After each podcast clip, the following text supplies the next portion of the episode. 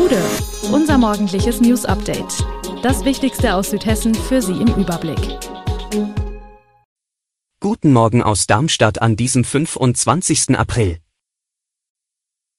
Die Software AG wird verkauft und Darmstadt ist bundesweit auf einem Top-Platz bei Radfahren. Das und mehr gibt es heute für Sie im Podcast. Eine gute Nachricht für Darmstadt, so zufrieden wie hier sind Radfahrer bundesweit nur selten. Das hat der aktuelle Fahrradklimatest ergeben, dessen Ergebnisse gestern von Bundesverkehrsminister Dr. Volker Wissing und Rebecca Peters, der ADFC-Bundesvorsitzenden, in Berlin vorgestellt worden sind.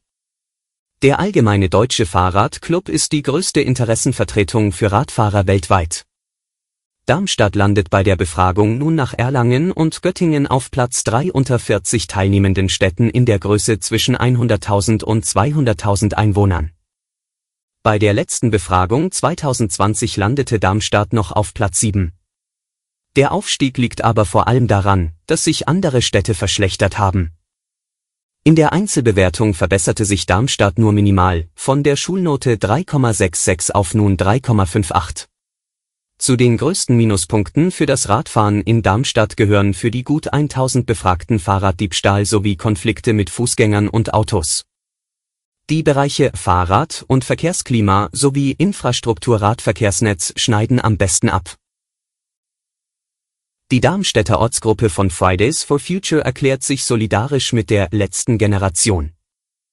Die örtlichen Klimaschutzaktivisten sind eine von 30 Fridays for Future Ortsgruppen aus ganz Deutschland, die gemeinsam eine Solidaritätserklärung mit der letzten Generation veröffentlicht haben. Während Fridays for Future oft friedlich protestiert, überschreitet die letzte Generation mit ihren Aktionen bewusst gesetzliche Grenzen. Für diese Woche hat die Gruppe groß angelegte Blockadeaktionen in Berlin angekündigt. Fridays for Future und die letzte Generation nutzten zwar unterschiedliche Protestformen, verfolgten aber die gleichen Ziele, heißt es in der Erklärung.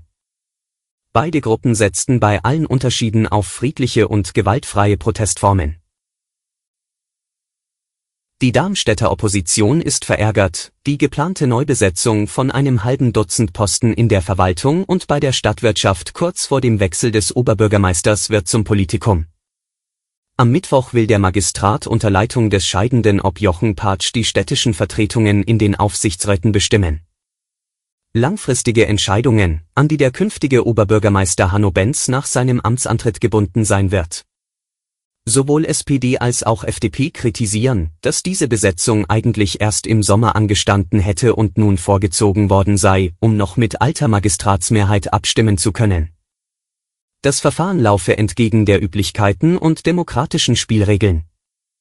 Zudem bleibe der Opposition fast keine Zeit, um sich vorzubereiten und geeignete Kandidaten aufzustellen. Die städtische Pressestelle teilt jedoch mit, es handele sich dabei um turnusmäßige Wahlen, die nach den geltenden Regeln und Mehrheitsverhältnissen durchgeführt werden.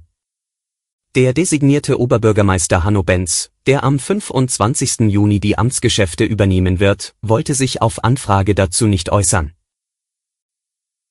Das Vertriebszentrum des Funkstätter Biers hat künftig seinen Sitz in Bensheim. Das Unternehmen habe ab Mai eine Halle an der Abfahrt der Autobahn A5 angemietet, berichtet der Brauereigeschäftsführer Peter Winter. In dem neuen Logistikzentrum in Bensheim werden künftig die Bierkästen gelagert, nachdem Lastwagen sie aus dem von Bensheim rund 60 Kilometer entfernten Großostheim abgeholt haben in der Großostheimer Brauerei Eder und Heilands in der Nähe von Aschaffenburg wird künftig das Pfungstädter Bier nach traditioneller Rezeptur gebraut. Bis Ende des Jahres muss das Brauereigelände in Pfungstadt geräumt sein, da der Grundstückeigentümer auf dem Gelände ein Wohnquartier plant. Einbrechender Aktienkurs und Stellenabbau, bei der Darmstädter Software AG läuft es schon länger nicht rund. Nun kommt der ultimative Schritt samt Abschied von der Börse. Es ist gut ein Jahr her, da verkündete Sanjay Brahmawar, der Chef der Software AG, dass das Unternehmen beim großen Transformationsprogramm Helix die Talsohle nun hinter sich lasse. Die Umsätze seien jetzt planbarer, der für Helix notwendige Investitionsbedarf niedriger. Doch so richtig nach Plan lief es dann offensichtlich nicht. Denn als der Konzern Anfang Februar dieses Jahres verkünden musste, dass die Prognose für die Gewinnmarge auf 16 bis 18 Prozent massiv gesenkt wird, brach der Aktienkurs ein. An diesem Montag erlebte der Aktienkurs eine Wiederauferstehung. Um satte 50 Prozent ging es hoch. Die Software AG veröffentlichte eine Mitteilung, die nach der Gründung des Unternehmens im Jahre 1969 wohl der tiefste Einschnitt der Firmengeschichte ist. Denn das Darmstädter Vorzeigeunternehmen, das weltweit rund 5000 und knapp 700 Mitarbeiter in Darmstadt beschäftigt, wird verkauft, und zwar an Silver Lake. Also jenen US-Investor, der bereits 2021 groß eingestiegen war, indem er Wandelanleihen im Wert von 344 Millionen Euro gezeichnet hatte. Sportschau Pionier Ernst Huberti ist tot. Wie der Westdeutsche Rundfunk mitteilte, ist der Fernsehjournalist und Fußballkommentator gestern im Alter von 96 Jahren gestorben. Wir nehmen traurig Abschied von Ernst Huberti. Als Mr. Sportschau, wie ihn das Publikum liebevoll nannte, hat er als erster Moderator diese Sendung entscheidend geprägt, wohltuend unaufgeregt und mit großer Seriosität. Ernst Huberti bleibt uns allen nicht nur als Moderator der Sportschau, sondern auch als Sportreporterlegende ewig in Erinnerung, erklärte WDR-Intendant Tom Buro.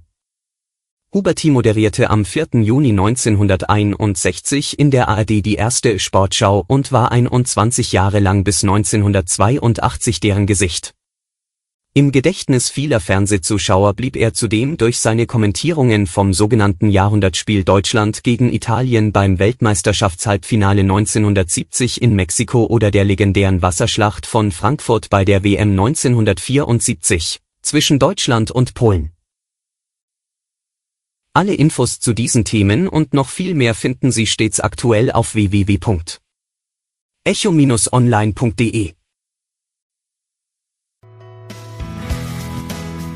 Gute Südhessen ist eine Produktion der VAM von Allgemeiner Zeitung, Wiesbadener Kurier, Echo Online und Mittelhessen.de. Redaktion und Produktion die NewsmanagerInnen der VAM. Ihr erreicht uns per Mail an audio.vam.de.